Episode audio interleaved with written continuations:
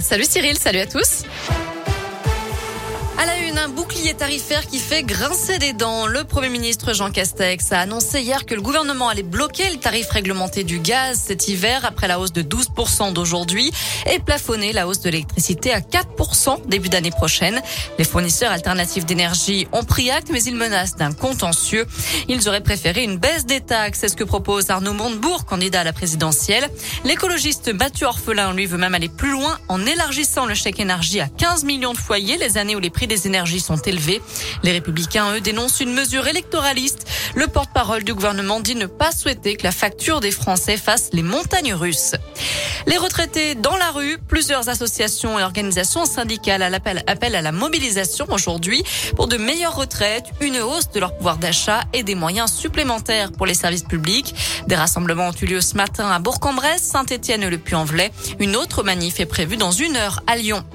Situation sanitaire quasi stable dans les écoles de l'Académie de Lyon. 139 classes fermées cette semaine. C'est 6 de plus que la semaine dernière. Par contre, le nombre de cas de Covid chez les enfants a été multiplié par 3. 115 cas positifs enregistrés. Aucun parmi le personnel. Et puis en Auvergne, 25 classes sont fermées pour cause de Covid.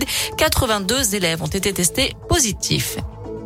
Une bonne nouvelle pour l'emploi dans la région. Le groupe Fleurus, spécialisé dans la maroquinerie de luxe, va créer des ateliers de confection sur le site de l'entreprise Ardesi à Onia, dans le Puy-de-Dôme. Plusieurs centaines d'emplois vont être créés dans les deux ans à venir, d'après la montagne. À retenir aussi le lancement du numéro 3114 aujourd'hui, un numéro national de prévention du suicide.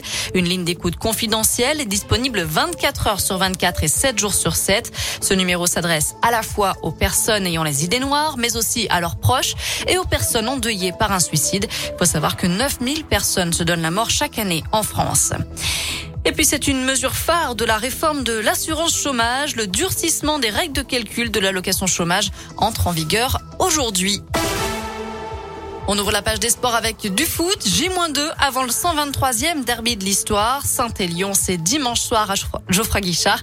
32 000 billets ont déjà été vendus. 35 000 spectateurs sont attendus. Je rappelle que le déplacement des supporters lyonnais à Saint-Etienne a été interdit pour éviter tout débordement. Et puis Mohamed Bayo prolonge au Clermont Foot un an de plus pour le buteur auvergnat.